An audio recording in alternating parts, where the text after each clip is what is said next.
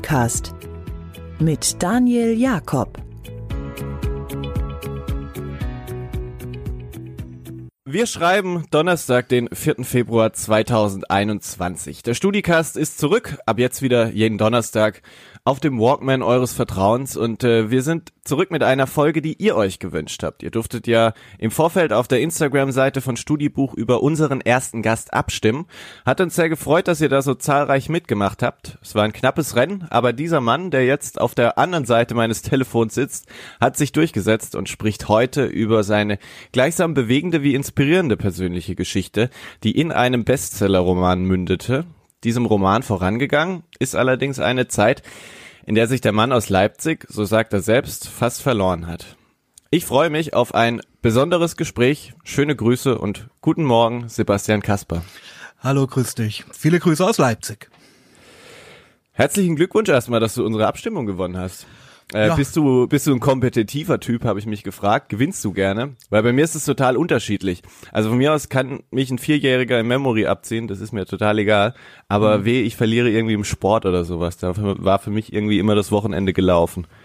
Nee, das ist da nicht so hart. Also ich sag mal, ja, was ist Gewinn, ja?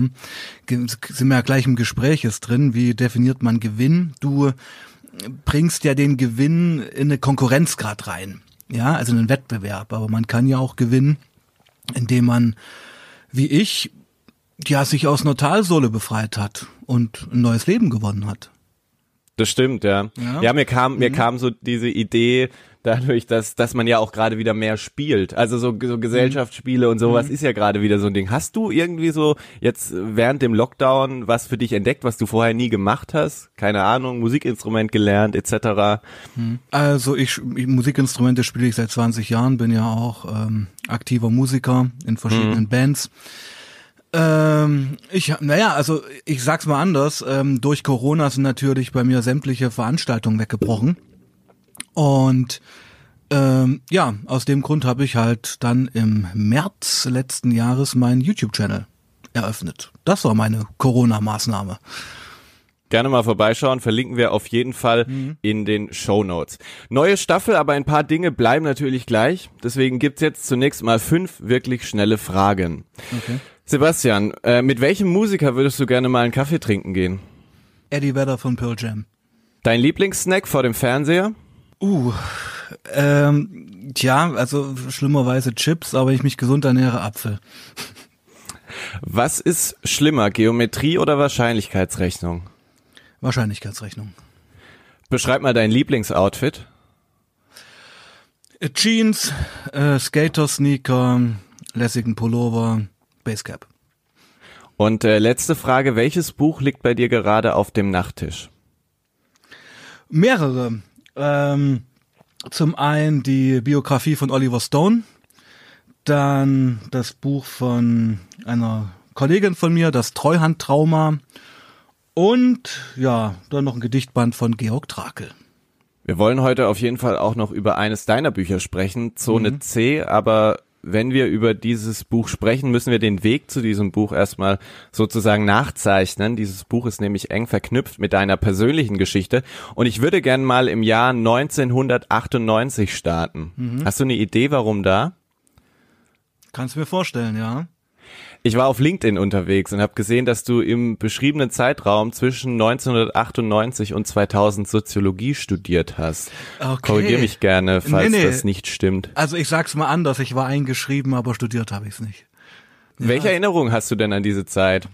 An diese Zeit, wo ich an der Uni Leipzig eingeschrieben war, ähm, habe ich, äh, ja, sind wir jetzt mitten im Thema drin, habe ich äh, massiven Cannabismissbrauch und Kokain äh, ziehen auf der Universitätstoilette noch im Kopf. Das heißt, äh, was war der Hintergrund äh, hinter diesem Einschreiben? Einfach ähm, quasi Zeit überbrücken sozusagen, machen ja heutzutage auch viele. Mhm. Naja, also ich, ich bin ja noch jemand, der Zivildienst gemacht hat. Also ich habe 96 Abitur gemacht und habe dann in meiner Heimatstadt Zivildienst gemacht. Und ja, na, ich komme ja auch aus dem Akademikerhaushalt. Mein Vater Gymnasialdirektor AD, meine Mutter Psychologin. Und da war, wurde ja einfach erwartet, dass man dann studiert, ja. Aber zum Zeitpunkt des Studiums, also 98, 97, 98, war ich eigentlich komplett schon in der Sucht drin und das war nur, es war nur Schein. Ich bin ja dann auch nach vier Semestern 2000 exmatrikuliert worden, äh, zwangsexmatrikuliert worden, was mir dann zehn Jahre später, mehr als zehn Jahre später eigentlich das Genick gebrochen hat, weil ich dann ja nochmal studiert habe und ich dann eben durch diesen Müßiggang keinen Anspruch mehr auf elternunabhängiges BAföG hatte. Ja. War diese Zeit auch schon bestimmt von der, wie du sie genannt hast, potentesten Leistungsdroge der Welt, also Crystal Meth? Ähm, das fing da an, ja, also interessant ist ja auch, dass ich jetzt, also ich sitze am vierten Buchprojekt jetzt und will, ähm, weil ich einfach merke, dass äh, die Leute interessiert ja eigentlich immer nur mein erster Roman. Ja. Und alle anderen Romane, die ich geschrieben habe, die ich persönlich viel besser finde, die ja, sind auf keinen Fall so ein Longseller wie der erste. Und da will ich jetzt ähm, halt wirklich so eine Art kleine Biografie über die Jahre schreiben, 95 bis 2005, also was bei uns damals so abging. Und da fiel mir einfach auf, also man muss sich ja auch erinnern, man muss sich ja auch da wieder reindenken, also dass definitiv 97, 98 ich schon massive Kokain, Cannabis, Pilze, LSD, Speed-Geschichten hatte, aber Crystal fing eigentlich erst 99 an. Zehn Jahre lang, du hast es gerade beschrieben, 95 mhm. bis 2005. Zehn Jahre lang haben Drogen, hat unter anderem Crystal dein Leben bestimmt. Mhm. Lassen sich diese zehn Jahre in irgendeiner Art und Weise für dich greifen? Du, das ist das Problem, ja. Also ähm, ich habe ja damals auch ähm, ganz, ganz aktiv in einer Band gespielt. Also Band war auch Konsumsetting damals für mich. War auch ein großer Konsumraum, Proberaum, Konzerte. Und wir haben in den Jahren bestimmt 400 Konzerte gespielt und ich kann mich aus dem Stand vielleicht an fünf erinnern. Ja. Und ähm, man hat sich einfach viel weggezogen, muss man auch sagen. Ja, also wenn du eine Woche lang wach bist und dann drei Tage nur pennst, ähm, wird das massive Veränderungen und Auswirkungen auf deine Psyche und deine Erinnerung haben. Also es ist schwierig zu greifen. Äh, was, was macht gerade dann auch Crystal mit deinem Alltag, deinem Tag-Nacht-Rhythmus? Also wie kann man sich das, wie kann man sich da grundsätzlich so eine Woche von dir vorstellen? Wie lief die ab? Naja, es gab verschiedene Etappen, ja. Also ähm, ich habe ja bis 2000 ähm, in Weißenfels gewohnt und bin so ein bisschen zwischen Leipzig und Weißenfels hergependelt ähm, hatte da noch keine wirklichen äh, beruflichen Verpflichtungen, also habe mich da wirklich einfach nur weggeballert.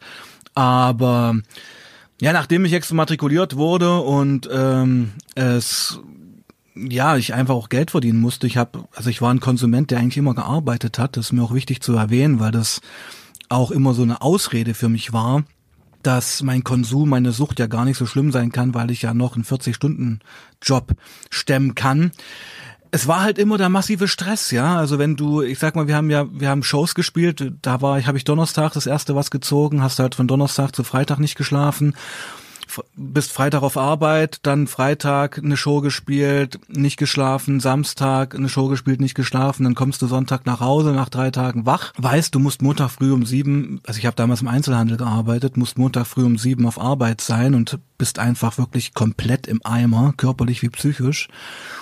Und wir reden ja über Crystal jetzt, ja, und Crystal lässt dich ja nicht schlafen. Ja, also auch wenn du drei Tage wach bist und es ist wirklich potenter Stoff, dann wirst du nicht in den Schlaf finden. Und dieses Spannungsfeld zwischen massivem Konsum und dann doch gesellschaftlicher Verantwortung, wie was weiß ich, zu den Eltern fahren, äh, auf, auf, auf, auf Arbeit gehen, etc., war massiv anstrengend, massiv anstrengend und auch sehr stressig, ja. Weil es hat sozusagen kurzfristig dazu geführt, dass du erstmal alles unter einen Hut bringen konntest. Mhm. Naja, aber dann nach ein paar Tagen sozusagen die, die Kontrolle drüber verloren hast. Naja, die, die Zeit, die ich jetzt beschrieben habe, das ist schon Leipzig-Zeit, so 2000 bis 2005. Da war, da, da war eigentlich das Suchtdruck nur noch da. Ja, ich sag mal, diese, ich muss es so ausdrücken, dieses positive Feeling vom Crystal. Weil machen wir uns nichts vor, also wenn Crystal nur Bauchschmerzen und Kopfschmerzen erzeugen würde, würde es ja keiner nehmen. Irgendwas hat die Droge, ja. diese positive Wirkung vom Crystal, also dieses leistungssteigernde, dieses Wachsein, dieses Kreativsein, ist nach zwei, drei Jahren komplett vorbei. Und äh, die Phase, die ich dir jetzt gerade beschrieben habe, war eigentlich die Suchtphase, wo du es eigentlich nur noch gezogen hast, weil, naja, weil du halt süchtig warst. Und Steigerung von Konsum, und das fing in Leipzig dann auch schon an nach den 2000, nach 2000, ist ja, wenn du allein konsumierst. Ja, also ich habe damals dann wirklich auch allein konsumiert, mir ein Gramm geholt, mich zu Hause eingeschlossen, das Gramm mhm. weggezogen.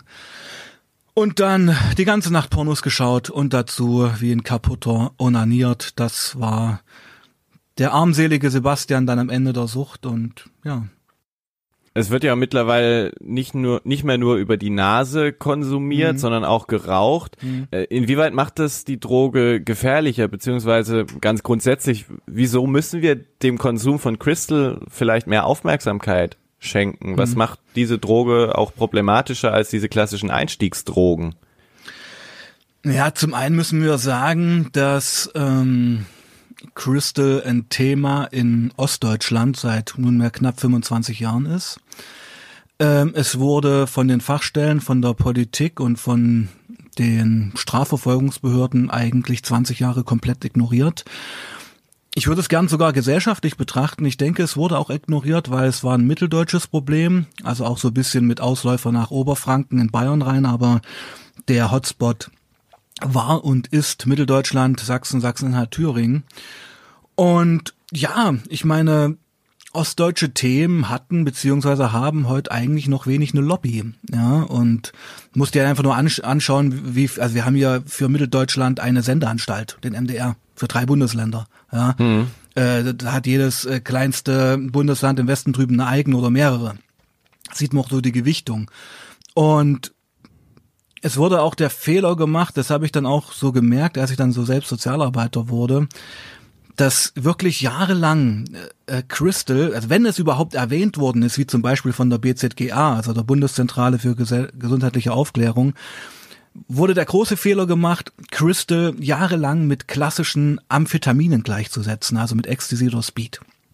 Und das ist natürlich ein absoluter Trugschluss, denn Crystal hat nicht umsonst die chemische Formel Methamphetamin, ja, also da steht ein Met davor, es ist eine Potenz und es ist eine ganz, ganz andere Hausnummer. Ähm, Crystal, ja, ich kann ja nachher noch ein bisschen detailliert beschreiben, wie das eigentlich wirkt.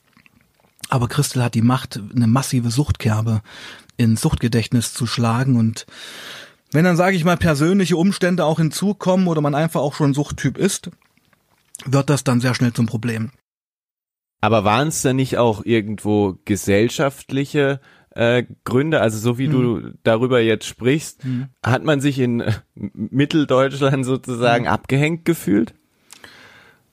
Ich denke, man ist da auch abgehängt, ja. Also ich meine, ich, ich bin jetzt kein Jammer-Ossi, möchte ich es mal sagen, ja. Und ich mag mhm. auch dieses Ossi-Wessi-Ding überhaupt nicht, weil wenn man ständig diesen Graben aufmacht, Ost-West, ähm, finde ich das schlimm und furchtbar, weil ich meine, wir sind ja ein Land und wir gehören zusammen und ähm, bin manchmal auch immer schockiert, wie viele Westdeutsche ich zum Beispiel treffe, die noch nie in Ostdeutschland waren. Ja, das ist absolut gravierend nach drei Jahrzehnten. Zeigt ja auch so, wo ist das, wo, wo ist das Interesse gelagert, ja. Und dann muss man einfach sich auch ähm, mal bewusst werden, dass nach der Wende und die DDR war ein Unrechtsstaat, also ich singe es ja kein Loblied auf die DDR, aber dass nach der Wende es ja von westdeutscher Seite eigentlich eine Übernahme gab mit der Treuhand. Ja, es wurden ja von heute auf morgen knapp 10 Millionen Arbeitsplätze vernichtet und Betriebe zerstört. Und in den ersten vier, fünf Jahren sind ungefähr vier Millionen Ostdeutsche in den Westen ausgewandert, hauptsächlich Frauen. Ja, äh, aufgrund fehlender Perspektiven in Ostdeutschland, so dass wir dann hier im Osten einfach auch einen Männerüberschuss hatten, beziehungsweise haben. Und ähm, ja, das führt natürlich dazu, dass es da eine Desillusionierung gibt und dass es da große Brüche in Lebenskarrieren gibt. Und ich denke, das spielt doch alles mit daher. Also ich meine, dieser, hm, ich, ich bring's mal auf den Punkt jetzt, ja. Ich denke fast, dieser verstärkte Crystal Meth Konsum, gerade hier in Sachsen, wo der Crystal sogar Cannabis als Droge 1 abgelöst hat, hat sogar auch was mit solchen Phänomenen wie Pegida zu tun. Weißt du? Mhm. Ja, also ich sag's mal so, ähm, Wir haben hier in Leipzig Einstiegsalter bei Crystal-Konsumenten von 10 bis 12 Jahren. Boah. Ja, genau. Kinder. Das ist der große Unterschied zum einen zu meiner Suchtkarriere. Also bei mir, ich bin mit nach dem Abi erst äh, süchtig geworden, sage ich mal, also mit 18, 19 ging es bei mir los. Und das, was wir jetzt in den letzten 10 bis 15 Jahren bemerken, ist dieses massiv nach unten sackende Einstiegsalter dass wir also Kinder haben, die äh, Christel konsumieren, dass wir Mädchen haben, die mit zwölf schon zwei Jahre drauf sind und zwei Abtreibungen hinter sich hatten. Über den Fall kann ich später auch noch ein bisschen was erzählen. Mhm. Und dann stellt sich mir natürlich die Frage, in was für einer Gesellschaft leben wir, wo Kinder härteste Drogen konsumieren? Und da müssen wir uns alle an die Nase fassen. Und das sind halt unbequeme Themen. Du hast äh, vorhin diesen, diesen Aspekt Männerüberschuss mhm. gebracht. Mhm daraus schließt sich wahrscheinlich auch, dass sich sehr viele Männergrüppchen sozusagen mhm. gebildet haben mhm. und in einer von diesen Gruppen warst du wahrscheinlich auch. Du hast ja Crystal am Anfang wahrscheinlich nicht alleine Richtig. konsumiert, mhm. sondern in der Gruppe. Du betonst ja aber auch immer, dass es deine eigene Entscheidung war, das zu nehmen. Ja, äh, und es keiner gezwungen, genau, ja. es ging dir auch nie darum, äh, selbst zu dealen, aber mhm. was ich mich gefragt habe, haben es denn alle aus dieser damaligen Gruppe mhm. überlebt? Nein. Also das ist ein Wunderpunkt, muss ich sagen. Ähm, also ein Mitglied meiner Band, mit der ich damals gespielt habe, also knapp zehn Jahre eigentlich gespielt habe.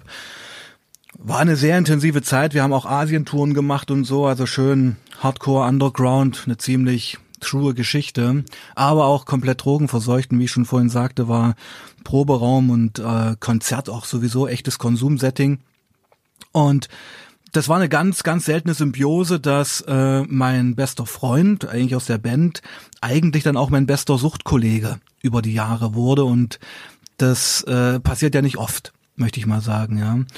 Und er war eine sehr tragische Person, der, naja, wir sind zur selben Zeit Väter geworden, ja, 2013. Da war ich aus der Sucht schon draußen, er war noch drauf und selbst das Ereignis der Vaterschaft, ja, selbst das Ereignis von der Geburt des eigenen Kindes konnte bei ihm den Suchtkreis nicht durchbrechen. Und das ist eine ganz, ein ganz starkes Bild, finde ich, wenn, sage ich mal, das größte Lebensereignis eintritt, und das ist ja die Geburt eines Kindes meiner Meinung nach, nicht mal die mhm. Macht hat, ähm, die Sucht zu durchbrechen. Und er ist dann 2015 vor fünf Jahren mit 35 an einem Schlaganfall gestorben. Ähm, also ja, langjähriger Crystal-Konsument, ihm ist eine Vene oder eine Arterie im Nacken geplatzt. Ich habe ihn dann noch auf der Intensivstation besuchen dürfen und ja, das war schon ein bitteres Bild. Also wenn du da deinen besten Freund, wo man auch immer gehofft hat, dass das da eine Änderung gibt, da liegen siehst mit Schläuchen im Gesicht und schon grauen Augen. Buddy, das war, das war hart, Mann. Das war hart und das war aber auch für mich ein Bild, eine Situation, wo ich gesagt habe, weil ich sag mal so, ich bin seit sieben Jahren in der Präventionsarbeit und rede über Crystal und meine Geschichte. Mhm. Das ist ja so ein Thema, was ich ständig mit mir rumschleppe. Es gibt da keinen Abschluss so richtig. Und ich habe oft mit der Entscheidung äh, gerungen, machst du das jetzt weiter und bist du noch authentisch? Bringst das überhaupt? Und als ich ihn dann dort seh, also liegen sehen hab, dachte ich mir, Mensch, Sebastian, vielleicht hast du ja auch einen Auftrag. Ja, und ja, bin seitdem unterwegs. Hm. Total spannend. Das ist ganz schwierig, da jetzt, da jetzt nochmal äh, reinzugehen. Ähm, mhm. Aber vielleicht könntest du nochmal erklären, was passiert denn da zwischen erstem Konsum mhm. und dann diesem aus dem Leben fallen, also mhm. Stichwort Wirkung auch. Genau. Ähm, ja, zum einen muss man erstmal festhalten, dass ähm, Crystal auch so eine ganz klassische Spiegeldroge ist. Das heißt, du musst über den Zeitraum dann immer mehr nehmen, um überhaupt noch was zu spüren. Ja, und das ist so die Krux der Geschichte. Und zu einem Crystal-Trip gehört eben neben einem massiven Hoch auch ein absoluter Absturz, der dann danach kommt. Das ist halt der Preis, den man dann zahlt. Also wenn man Crystal, sage ich es mal, ich versuche es mal ein bisschen bildlich zu machen, okay? Mhm. Also ein Gramm Kokain Kostet hier im Osten, kostet in Berlin, würde ich jetzt mal sagen, 50 bis 70 Euro. Selbe Gramm Crystal bekommst du, also dieselbe Menge Crystal, ein Gramm Crystal bekommst du hier in Deutschland bei guten Connections auch für 50 Euro, wenn du an die tschechische Grenze fährst, für einen Zehner. Ja. Ähm, eine Line, ein nasaler Konsum, eine Line sind 0,1 Gramm, ziehe ich mir so eine Line Koks rein, gutes Koks, habe ich zwei Stunden damit zu tun und dann flacht das auch wieder ab. In Klammern, Koks, nachlegen, klar, ja. Ja. Aber nur so von der Wirkung her. Dieselbe Menge Christel wird dich als Erstkonsumenten 48 bis 72 Stunden wach halten und durch das Leben peitschen. Ja, es ist kein Schlaf möglich, du wirst nichts essen. Trinken fällt dir schwer. Und was passiert? Durch Christel werden ja massiv Glückshormone im Körper ausgeschüttet, ja, auch Adrenalin. Also der Körper befindet sich ja in einem Alarmzustand. Darum hat man ja auch übermenschliche Kräfte auf dieser Droge. Und ähm, man denkt halt wirklich, die Welt einzureißen. Also damals, wenn wir drauf waren, haben wir irgendwelche Business-Ideen gesponnen und dass wir mit der Band durchstarten und wir studieren alle nochmal. Also du, es ist alles möglich in dem Moment. Aber dann, wenn ich, sage ich mal, der Glückshormon äh, Haushalt im Körper ausgespült ist, ja, und dass es da keine, ähm, sage ich mal, Dopamine und Endorphine mehr gibt, dann fängt so die Phase des Abklatsches an, dann fängt die Phase der Selbstdepression an. Bei mir war es damals so, dass ich ein Konsument war, der absolut prädestiniert war für Mischkonsum. Also ich war Polytox und ja, hab eben dieses quälende Runterkommen, was ja über Stunden und Tage ging vom Crystal, einfach nicht clean ausgehalten, sondern hab da massiv mit Cannabis gegengesteuert. Also wir haben damals zum Runterkommen, um einfach dieses quälende Runterkommen ein bisschen abzudämpfen, in der Stunde 10 bis 15 Bongs geraucht. Ja. Boah. Ja, eben. Also das, das glaubt einem keiner, aber das ist wirklich so. Du ziehst dir die Bon rein, bist halt drauf, bist seit zwei Tagen wach, kannst nicht pennen, weißt, du musst morgen auf Arbeit, irgendwie geht nicht, ziehst dir eine fette Bon rein, die das Cannabis flutet fünf Minuten an, betäubt das ein bisschen und dann drückt das Christel wieder durch und du bist eigentlich wieder voll da und stopfst dir halt den nächsten Kopf. Was dieser Mischkonsum mit deiner Entwicklungspsychologie und dem Gehirn macht und auch mit dem Kreislauf kann man sich ein bisschen vorstellen. Ja, also bei mir war es Ende ja wirklich Herzrhythmusstörung und äh, fast Herzinfarkt. Das kam dann aber Jahre später. Hm. Gibt's Momente, in denen du dann auch, oder gab's Momente, in denen du dann auch sowas wie einen Kontrollverlust wirklich festgestellt hast? Also selber ja, dir eingestehen äh, musstest, ey, ich verliere diese Kontrolle gerade? Ne, das findet ja bei jedem Konsum statt. Also wie gesagt, ich war ein Konsument, ich war ein extremer Konsument, der, wenn er zum Beispiel ein Gramm hatte, dann musste das die Nacht alle werden. Ja. Zum Schluss ging's mir auch fast gar nicht mehr um die Wirkung von der Droge, sondern ich habe eigentlich nur noch die Lines gezogen um des Linesziehens willen. Es war einfach dieser dieser Akt des Zeug auf die CD-Hülle zu machen. Damals gab es halt noch CD-Hüllen, ja. Den Schein drüber zu legen, mit der Krankenkassenkarte den Stuff klein zu rubbeln, dann die Leinen legen, reinballern, dann schießt das hoch. Christel brennt ja auch massiv in der Nase. Also manchmal war es so, ich habe mir links was reingezogen, da kam rechts das Blut raus aus dem mhm. Nasenloch. Und ähm, dann fährt das massiv rein und dann, ja, fünf Minuten flutet das halt an und dann könntest du dir eigentlich schon die nächste Line legen. Wenn mich jemand nach Kontrollverlust fragt, dann erzähle ich immer gerne noch eine Situation. Also bei mir war es jetzt zum Schluss so, dass ich allein konsumiert habe ich vom Rechner saß. Christel ist halt immens libido steigernd, immens sexualisierend, ja. Das war auch eine große Sucht von mir, Sex und Christel zusammen. Und auf der einen Seite sitzt du vorm Rechner und fühlst mit dem Daumen äh, deine Halsschlagader und dort ist ähm, der Puls, der äh, stolpert und das der Herzschlag setzt aus und dann stolpert er wieder rein. Also hast du auf der einen Seite Todesangst, dass es in fünf Minuten vorbei sein könnte. Und auf der anderen Seite hast du den totalen Kontrollverlust, weil was machst du? Du ziehst dir halt noch eine Leine rein. Ja, so entstehen Drogentote und das ist der Dämon der Sucht, dass du eigentlich während des Trips ganz bewusst, dir eigentlich ganz bewusst bist, was du da tust. Aber mhm. die Droge hat so eine Macht über dich, dass du da alle Sicherheiten über Bord wirfst. Du bist diesem Dämon, wenn wir jetzt mal in dem Bild bleiben, mhm. aber sozusagen gegenübergetreten. Und äh, das Jahr 2007 war es dann auch, glaube ich, was für dich ein Lebensumbruch war, mhm. äh, wo du gesagt hast, du lässt das hinter dir. Was war so ein entscheidender Moment äh, zu sagen, ich lasse das hinter mir? Also war es auch wieder, äh, dass man äh, von seiner Gruppe irgendwie gemerkt hat, da, da stürzt einer komplett ab, da wird es für jemanden wirklich sehr stark lebensgefährlich? Oder ähm, was war der Antrieb?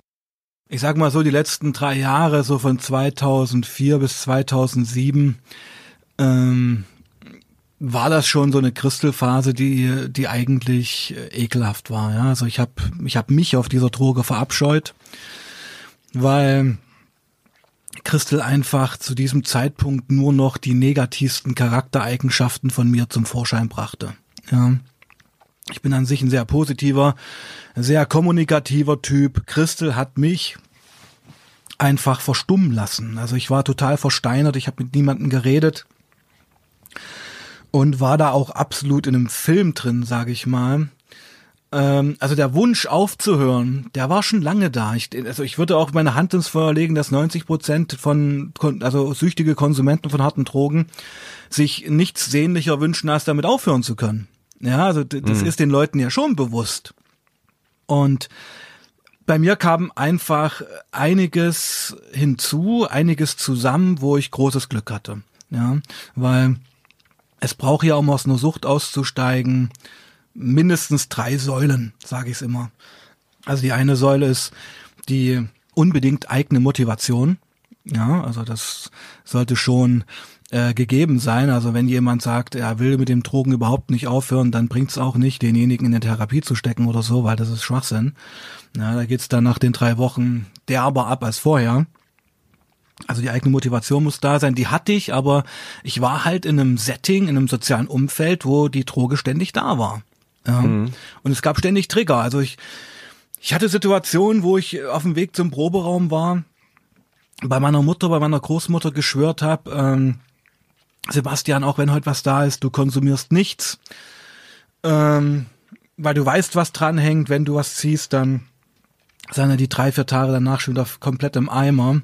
Naja, du kommst im Proberaum, siehst das Zeug auf dem Schreibtisch, also auf, auf dem Tisch dort und ziehst es halt weg. Und eine Minute nachdem du es weggezogen hast, äh, bereust du es schon wieder. Mhm. Aber es gab ja diesen einen Tag, an dem du irgendwie beschlossen hast, du möchtest clean sein und es dann auch durchgezogen hast. Also dieser dieser Moment, ich zieh ich zieh das quasi jetzt durch und dann bleibt's aber auch dabei, dann kommt dieser Rückfall nicht mehr. Kannst du dich an diesen Tag oder an diese ersten Tage erinnern und wie du quasi dann auch diesen diesen Moment, also ich glaube gerade am Anfang ist ja diese Versuchung groß, wie du diese anfängliche Versuchung dann immer wieder zurückgedrängt hast? Naja, also ich sag's mal so, und das ist immer interessant. Ähm, viele Außenstehende, die, sage ich mal, jetzt keine großen Erfahrungen mit harten Süchten haben, die denken immer an so einen Tag X. Ja. Mhm.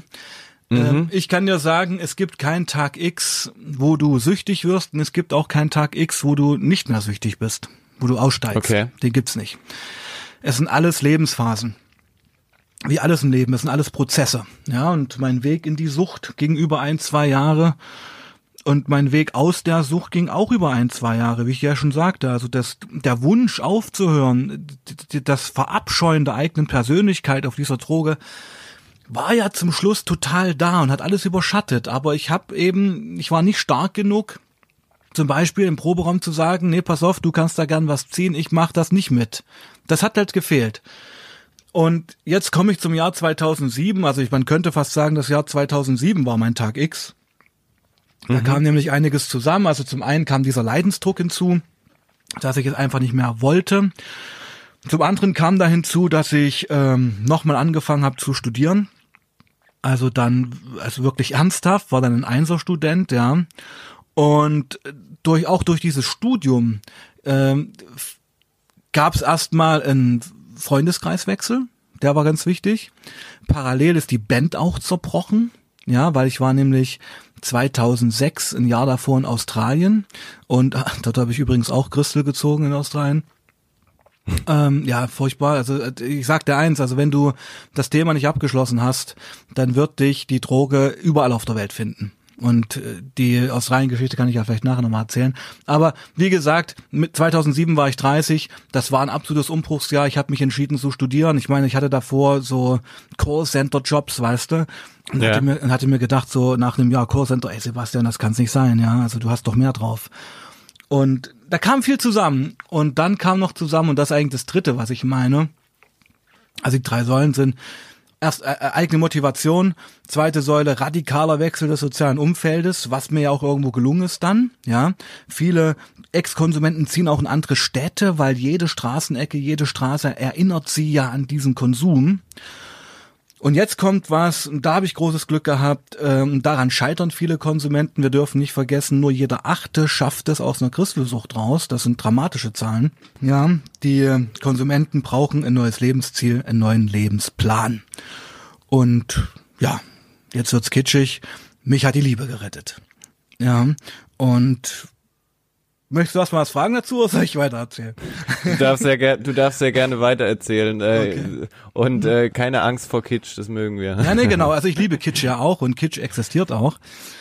Und ähm, also wie gesagt, meine Frau, meine heutige Frau ist ja Migrantin. Meine Frau kommt aus Indonesien. Sie ist Badinesin. Und ähm, ich habe meine Frau 1996 nach dem Abitur auf Bali kennengelernt. Ganz unschuldig äh, am Strand. ich war dort der einzige Weiße in dem Dorf. Das war halt nicht in den Touristenmetropolen. Ich habe Bali noch sehr, sehr ursprünglich kennengelernt, kennenlernen dürfen. Das ist ja heute auch ein Ausverkauf dort. Und habe 96 äh, meine damalige Frau kennengelernt und das war dann ja so eine Brieffreundschaft. Ist dann durch die Drogen, also ich bin dann hier in Deutschland in die Drogen abgerutscht, äh, hat sich das ist das eingeschlafen. Ja, aber ich habe äh, die Frau nie vergessen können. Und ich hatte natürlich in, im Zwischenraum hier auch meine Techtelmechtel in Deutschland. Und dann 2002 hat meine Mutter mir ein neues Flugticket nach Bali geschenkt, weil da hatte ich meine erste Berufsausbildung beendet. Also ich habe neben der ganzen Drogenscheiße auch noch einen Facharbeiter für Fachinformatik durchgezogen. Ja, ein Job, in dem ich auch nie gearbeitet habe. Aber das erwähne ich immer, weil das Flugticket interessant ist. Und so bin ich 2002 nach Bali gekommen und habe dieses Mädchen wirklich gesucht, muss man sagen, und habe sie gefunden. Und aus diesem Mädchen ist in der Zwischenzeit eine junge Frau geworden und ich habe mich wirklich unsterblich verliebt, das muss man sagen. Und jetzt siehst du auch, ja, warte, warte gleich. Ähm, äh, also 2002 der massive Impact der Liebe, Aha. und 2007 erst Ausstieg und 2010 erst Heirat, ja, also das sind die Dimensionen, über die man hier auch reden muss.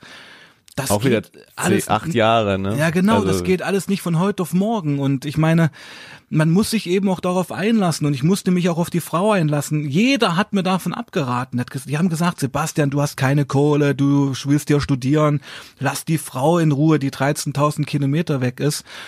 Und ich bin aber so ein Typ, je mehr Leute mir davon abraten, desto trotziger. Wär- machst du's. Genau, desto trotziger wäre ich da auch, weil ich habe da als erste Mal wirklich auf mein Bauchgefühl gehört. Und ich meine, so eine bewusste Entscheidung für eine Frau, die am anderen Ende der Welt in einem Entwicklungsland lebt, ist, ist schon eine große Entscheidung. Und ich war dann 2005 in Jahren Bali, 2006 in Australien, das ging halt hin und her. Ist, ja, ich, ich erzähle dir ja gerade 15 Jahre in drei Sätzen, ja. Naja, und äh, die, die Entscheidung für meine Frau damals war ja auch ein äh, Goodbye zu diesem Leben hier in Deutschland. Zu den Drogen, zu den Frauen, die ich hatte, das darf man ja auch nicht vergessen. Man hat ja wirklich auf dem Zeug auch echt gewildert. Also war das auch ein, ein Hallo zu einem ganz neuen Lifestyle. Ja, ich mach's jetzt mal kurz. Ich habe mich von einer substanzgebundenen Sucht in eine substanzungebundene Sucht namens Liebe gestürzt. Ich würde gerne noch einen weiteren Aspekt Mhm. mit reinbringen und ich glaube, diejenigen, die dir gerade so zuhören, die merken das auch. Du hast ein unglaubliches Talent für Formulieren, für Sprache und du hast ja auch deine Geschichte aufgeschrieben. Glaubst du, ohne dieses Buch Zone C, äh, ohne dieses Dokumentieren, könntest du mittlerweile über all das so gut sprechen, wie wir das gerade tun? Auf keinen Fall. Also da passt auch eine gute Geschichte dazu. Ich meine, Zone C kam ja Anfang 2014 raus. Das Buch ist ja schon ziemlich alt eigentlich.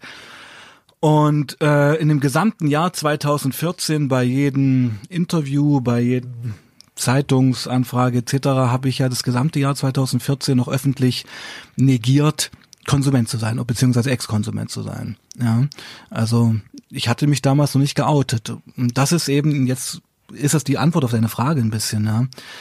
Ich hatte Angst vom gesellschaftlichen Stigma. Mhm. Ich hatte Angst vom Arbeitgeber. Ich hatte Angst vor meiner Familie und habe das Buch so promoted nach dem Motto, ja, ein Schriftsteller hat mal hier so ein Buch geschrieben, äh, weil er eine Szene beobachtet hat, sage ich es mal. Ja. Leider Gottes ist das Buch aber so intensiv, dass mir das eigentlich keiner abgenommen hat. Weißt du? Ja. ja, weil wenn man das Buch liest, denkt man, also das kann er sich nicht ausgedacht haben, weil das einfach, das ist zu nah dran. Und dann fingen auch schon die ersten Veranstaltungen an. Das war ganz strange, also von den knapp 300 Veranstaltungen, die ich gegeben habe in den letzten sieben Jahren an Schulen, habe ich ja keine einzige selber organisiert. Das waren alles Anfragen von Schulen. Daran siehst du auch mal, wie groß das Thema hier ist. Dann hatte ich, äh, das war glaube ich im Oktober 2014 auch so eine Veranstaltung in der Schule und da saß, das war noch eine klassische Lesung. Also ich habe da nur aus dem Buch vorgelesen, weil ich konnte ja nichts erzählen über mich, ja, weil ich war ja kein Ex-Konsument. Mhm. Und da saß in der ersten, das ist eine legendäre Szene, die erzähle ich immer wieder. Ähm, da saß in der ersten Reihe auch so ein Junge und der fragte mich nach der Veranstaltung, und Herr Kaspar, haben Sie auch C konsumiert? Ich meine, wenn man so ein Buch schreibt und weil ich die Frage nicht mehr hören konnte und weil ich auf die Frage auch immer lügen musste, habe ich den ganz unfreundlich und unprofessionell abgebügelt. Ja, habe gesagt so, nee, lass mich in Ruhe, hab ich nicht. Und dann kam noch eine Lehrerin nach der Veranstaltung auf mich zu und meinte, ja, ja, Kaspar, Sie müssen entschuldigen, dieser Junge ähm, ist immer frech und aufmüpfig, der ist nämlich ein Heimkind. Ja, also hat den Heimaufenthalt dieses Jungen als Negativlabel verwendet. Und im Auto auf dem Weg dann zurück auf der Autobahn dachte ich mir, Mensch, Sebastian, diesen Jungen haben sie ein Leben lang verarscht. Ja? Dieser Junge wurde vielleicht geschlagen, wurde missbraucht, weil es braucht einiges, um in Deutschland ins Heim zu kommen. Und jetzt stehst du bei so einem wichtigen Thema vor ihm und lügst ihn auch noch an. Und das war so ein starker Moment, so eine starke Szene, wo ich mich auch fast geekelt habe vor mir, muss ich dir sagen, ja. Mhm. Und dachte, nee, Sebastian, das machst du jetzt nicht mehr. Ich hatte dann eine Woche später ein Interview in der Welt am Sonntag, also überregional. Dort habe ich mich geoutet und dann ist was ganz, ganz Wichtiges passiert. Und das erzähle ich auch immer, um Leuten einfach auch die Angst zu nehmen all meine Sorgen, alle meine Ängste, die ich bezüglich dieses Outings hatte, sind nicht eingetreten, sondern eher das Gegenteil. Die Leute bewundern mich dafür, mein Arbeitgeber weiß Bescheid, meine Familie. Und ich verstehe halt auch warum, weil jeder hat von uns Leichen im Keller, jeder hat Schwächen und jeder möchte eigentlich auch öffentlich zu seinen Schwächen stehen dürfen. Ja, was aber leider in unserer Leistungsgesellschaft ja verpönt ist. Ich kann mich nur bedanken, dass du dich geöffnet hast. Ich glaube, das hat nicht nur dir geholfen, sondern auch äh, vielen Menschen, die dieses Buch gelesen haben, mit denen du arbeitest. Und ich glaube, wenn es so weitergeht, wird das eine ganz, ganz besondere Staffel hier. Und äh, ja, wir werden uns nochmal äh, in ein paar Wochen unterhalten, dann zu einem anderen Thema. Und äh, da freue ich mich jetzt schon drauf und sage vielen Dank, Sebastian Kasper. Ich danke euch und Bleibt sauber, alles Gute, bis dann. Ciao. Die heutige Folge wurde präsentiert von Studibuch. Teure Fachbücher zu günstigen Preisen.